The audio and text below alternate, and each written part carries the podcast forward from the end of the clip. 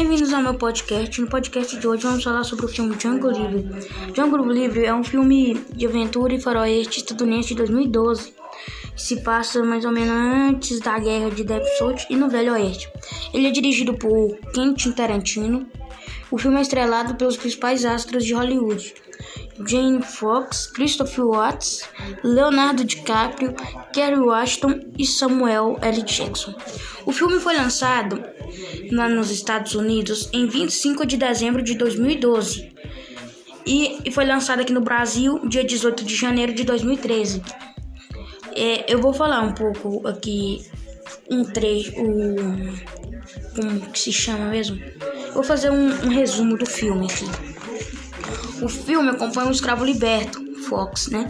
Que caminha por todos os Estados Unidos com um caçador de recompensas, é, que é feito pelo Watts, em uma missão para resgatar sua esposa, que é a.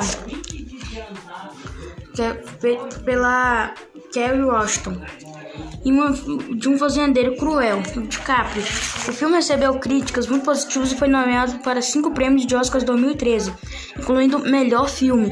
Christopher Watts recebeu vários prêmios por sua atuação e ganhou o Globo de Ouro, BAFTA e seu segundo Oscar de Melhor Ator coadjuvante.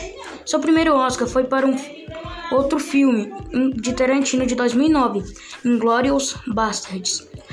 Poucos atores ganharam mais de uma vez nessa categoria. Tarantino ganhou o Oscar de melhor roteiro original, seu segundo Oscar nessa categoria, para a qual ele venceu pela primeira vez em 1995, para coescrever Pulp Fiction.